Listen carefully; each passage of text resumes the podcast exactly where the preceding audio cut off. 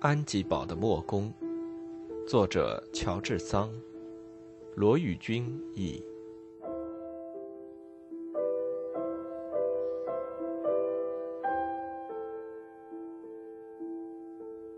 二十七，茅屋。马塞尔在广场下端，按着墨宫所指示的方向，在那里等候着他。两点钟一响。他看见他走进树木浓荫的圈地里去。他向他做了一个手势，叫他跟着他走。在走过那样荒芜的，因此是那样天然之美的、那样茂密的、那样清脆的乡间小花园之后，他从篱笆旁边溜过，走进了黑谷里最贫苦的一间茅屋的院子。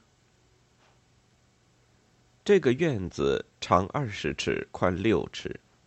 一边前面是间小屋子，另外一边前面是座花园，两旁是柴架草盖的小棚子，是用来栖宿几只家禽和两头小羊、一头山羊的。这便是家无隔朽之良的人所有的财产，除此以外，一点什么都没有了。就是他住的这间可怜的房子和他耕种的这块狭窄的土地，也不是他自己的。他真算的是一个农村的无产者。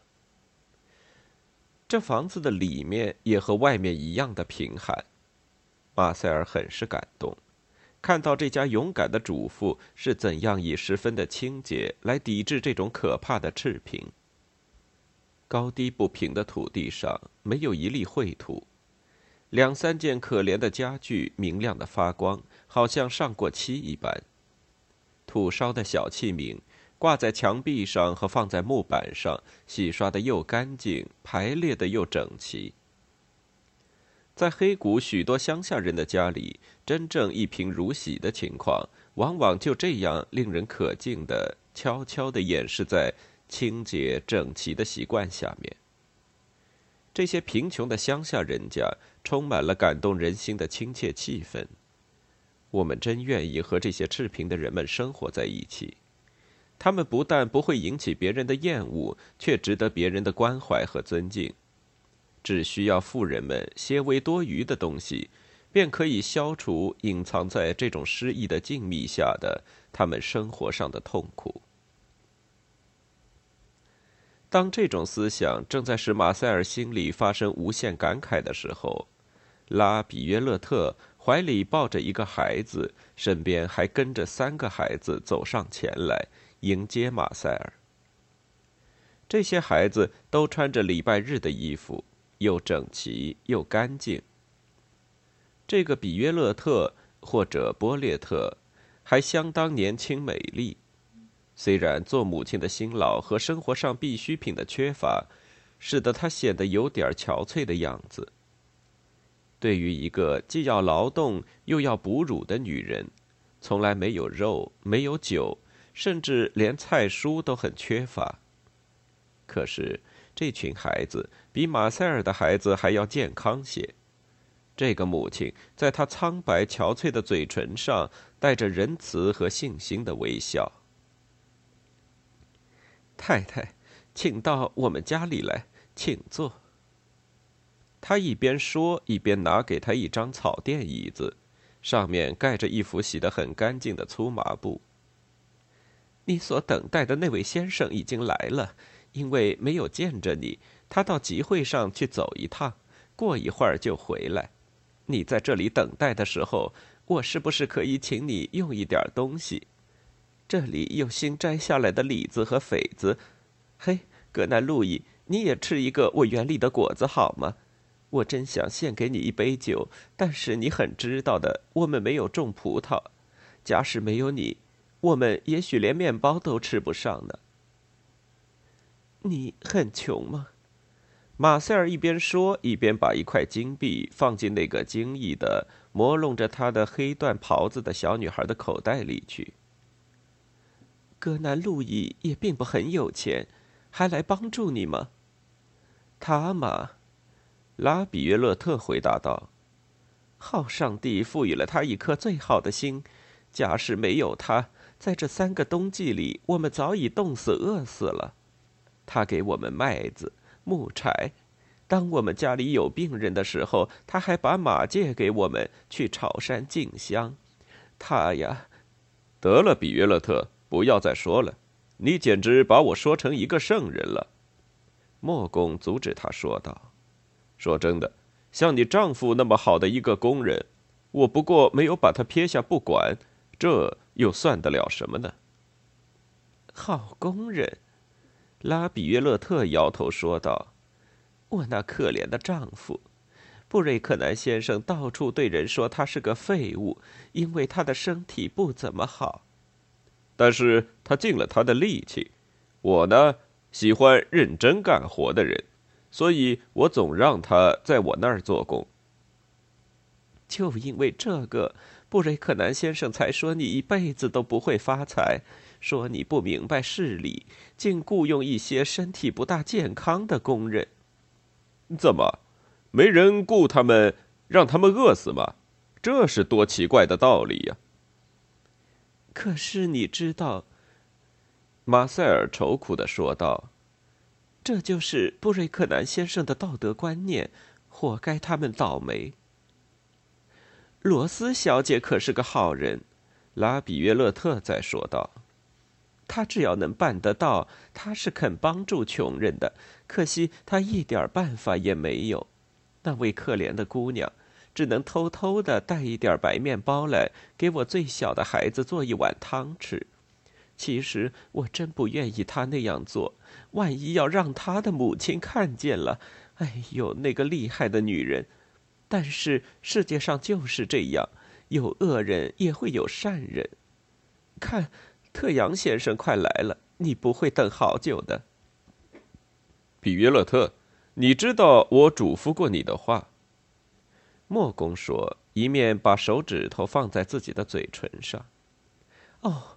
我宁肯把舌头割掉，也不肯说出一个字来，因为，呃，你知道，葛南路易，你无需向我解释为什么和怎么回事，你只需命令我不要多话就行了。孩子们，走开，走开！他对站在门边玩耍的三个孩子说道：“我们出去看会儿吧。”这位太太刚刚拿一个金路易放在你小女儿的口袋里。格南路易很低声的对他说：“这可不是为了让你不要多说话。他知道你不图这点钱，这只是因为他看见你生活很艰苦。把它收藏起来，别让孩子弄丢了。不必向他道谢。这位太太不喜欢别人的恭维，所以她暗地里帮助你这点钱。”特扬先生是一个诚实的人，在伯利人当中。是最勤谨的，办事相当能干，就是有点过于喜爱生活上的安逸。他爱好舒适的靠背椅、漂亮的小点心、丰富的餐膳、滚烫的咖啡和平坦的道路。坐在他的两轮轻马车上，不至于太颠簸。可是这一切都是在布朗西蒙的集会上所享受不到的。虽然他对乡下的娱乐有一点抱怨，可是他仍然欢欣的在那里逗留了一整天，为这一些人帮帮忙，又跟另外一些人谈谈生意。他和马塞尔交谈了一刻钟之后，便向马塞尔说明，要把产业多卖一点钱，不但是可能的，而且是很有把握的。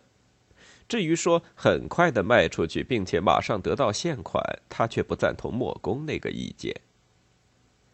在我们这里，无论什么事儿也不能很快的就办完，他说。可是要不想法子从布瑞克南所给的价钱上多得五万法郎，那才叫荒唐呢。我尽我的力量去办。如果一个月以内我还没有成功，也许为着你特殊的处境，我会劝你让步的。可是我敢跟你打赌，十有八九，在这个期间内，急于要做布朗西蒙爵爷的布瑞克南会对你让步，只要你装出很刁难的样子。嗯，这种性格，呃，虽然有点野蛮，呃，却是很必要的。太太，呃，我看得明白，你很少禀赋得这样的性格。现在，请在我给你带来的这张委托书上签个字。呃，我要走了，因为我不愿意让人看出来我在运用计谋，来和我的同行瓦让先生抢生意。给你管事的农人恨不得你委托瓦让先生才好呢。格南路易带着公证人直到围地的出口处，个人按不同的方向走开。他们老早约好，请马塞尔过一些时候最后一个人走出来，同时把所有门框的栓都上好。万一有好奇的人来看他们的动静，会以为那座房子里已经没有人了。茅屋的门户是一扇门，中间横分为两半，上面的一半当作窗子，让空气和阳光进来。在我们乡间的古老建筑上，不与门户连在一起的装有玻璃的独立窗子是没有的。拉比约勒特这间房子还是五十年前为相当有钱的人们修造的，可是今天。就连最穷的人也要住得起一座新修的屋子，那就一定有装上铁梗的十字窗和枷锁的门。在拉比约勒特家里，门是向两边推开的，在里面或者外面都可以扣上。换句话说，就是用一个木栓插在墙上的一个孔内。所以古字上栓和拔栓是表示关门或者开门的意思。当马塞尔这样把自己关闭在这所房子里以后，便完全处在黑暗之中。于是想到，这些人实在太穷了，是买不起蜡烛的。冬天天刚一黑，便不得不去睡觉，而且就是在白天，为了避免寒冷，也只得在黑暗里待着。他们精神上的生活真是不堪设想。我常常想，我也常常这样说：我破了产了。他想到，因为我不能不离开我那金碧辉煌、温暖如春的锦绣的屋子。其实，在社会各种不同的生活里，还要经过多少阶层，才能达到这种和禽兽生活相差无几的穷人生活呀？随时需要忍受恶劣的气候。和绵羊的羊棚里一样，过着空寂无聊的生活，这和禽兽又有什么区别？在漫长的冬夜里，这愁苦的家庭干了些什么呢？谈话吗？除了他们的痛苦之外，还有什么可谈的呢？唉，列莫尔说的对，我还是太有钱，不敢对上帝说，我是没有什么可指摘的了。那时，马塞尔的眼睛开始习惯了黑暗，一线模糊的亮光从那没有关好的门缝里透了进来，使室内越来越明亮。忽然间，马塞尔吓得打了一个寒战，因为他觉察不止他一个人在这间茅屋里。但是，他的第二个寒战并不是从恐惧里来的。列莫尔出现在他的身旁。他趁大家不注意的时候，藏在挂着绒布幕、像旧车那样的一张床的背后。他变得这样的果敢，竟来找一个和马塞尔单独见面的机会，心想这是最后一次，马上他就要离开这个地方了。既然你在这里，他带着一种温柔的妩媚说道。故意把他对着木然的袭击所感到的又惊又喜的心情掩藏起来。我要对你把我心里想的大声说出来。如果我们真的落到这种地步，不得不住在这样的茅屋里，你的爱情能够抵抗得住日里的劳苦和夜晚的无聊吗？没有书籍，即使有书，灯里没有一滴油，你也不能看，而且。你的胳膊整天都得劳动，忙得你一点时间都没有。你能够这样生活下去吗？在几年的愁苦和各种穷困以后，你还会觉得这个住处在残破之中却有画意，穷人的生活在朴素之中却有诗意吗？马塞尔，我也恰恰有同样的想法，我也想向你提出同样的问题。如果照我的乌托邦的理想，让你天天过这种贫困的生活，你还会爱我吗？列莫尔，我想我还会爱你的。那为什么你怀疑我呢？啊，你向我回答说还会爱我，你这话才不诚恳呢。不诚恳吗？马塞尔说道，同时把两只手放在列莫尔的手掌中。朋友，就因为我要配得上你，所以我极力使自己避免那种幻想式的兴奋。那种兴奋，甚至可以驱使一个上流社会的女人肯定一切、许诺一切，就是不能履行她的诺言。到明天，只得对自己说道：“我昨天做了一场美梦。”我呢？没有一天不以极严厉的态度审问我的良心。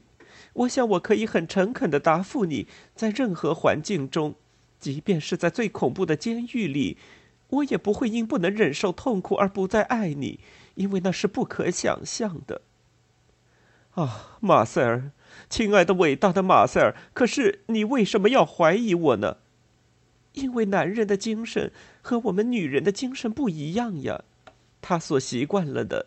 不是隐居乡间享受温存，而是其他的食粮。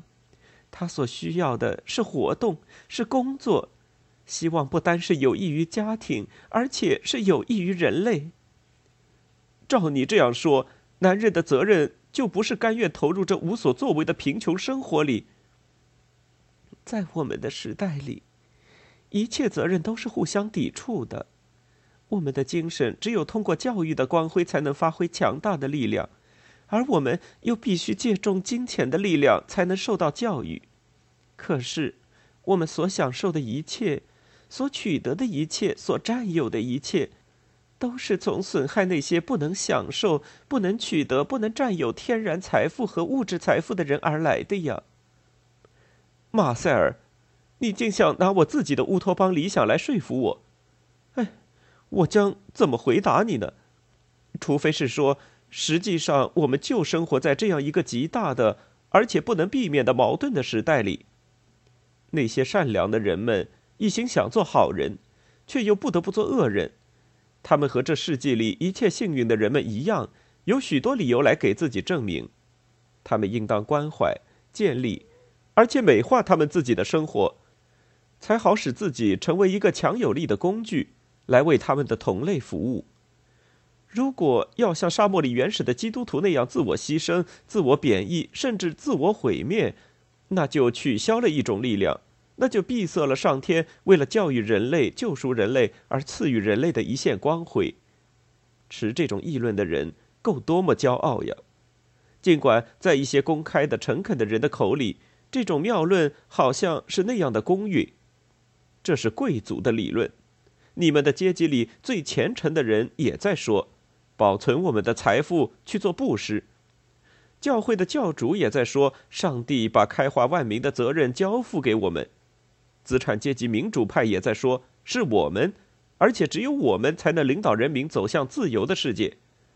可是你看，这些有权势的人曾经给予贫苦的人民的是怎样的布施、怎样的教育和怎样的自由？没有用。少数人的慈善是丝毫无济于事的，教会是无所事事的，现代的自由主义者是无能为力的。当我们想到我们怎样走出我们所陷入的迷途，像我们这样寻找真理的人，而社会却拿谎言和威胁来回答我们，我感觉到我的精神衰竭了，我的心将要停止跳动了。马塞尔，马塞尔。让我们相爱，使明智的上帝不致遗弃我们吧。让我们相爱吧，马塞尔叫道，同时扑向他情人的怀里。列莫尔，不要离开我，不要把我抛弃在愚昧的状态中。你既然把我从天主教的狭隘的视野里解放出来，我一向安安静静的在这种狭隘的见解中找寻我的幸福。总认为我那听忏悔的教士的意志高于基督的意志。当教师对我说：“同上帝是有一些妥协的办法的。我常以任何人不能做一个实权的基督徒来安慰自己。你使我窥见一个更广阔的境界。今天，如果你把我抛弃在这真理的微光里，没有人做我的向导，我的精神是不会得到片刻安宁的。可是我，我也不知道什么呀。”列莫尔痛苦的回答道。“我是我的世纪的产儿，我没有照明将来的科学，我只能了解和批评过去。光明的时代的洪流在我面前流过，我和今天一般纯洁的青年一样。”我跑向这伟大的光明，它使我们认识了错误，却没有给我们以真理。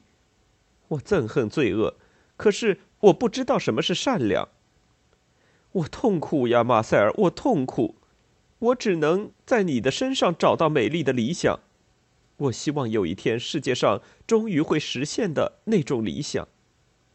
啊，我爱你，用着人们在他们生活中间排斥了所有的真情。用着社会所瘫痪了的、不愿表白出来的所有的忠诚，用着我不能传达给别人的所有的温柔，用着上天为着你和为着一切人而给我的所有的仁爱，这种仁爱之心，当大家都是冷漠无情、互相轻蔑的时候，只有你一个人能像我那样了解他、体会他。让我们相爱吧，使得我们不至于同那些高高在上的人们同流合污，也不至于。像那些奴颜卑膝的人们那样自甘卑贱，让我们相爱，像两个跨过海洋要去征服另外一个世界，而不知道是不是能够达到目的地的旅客。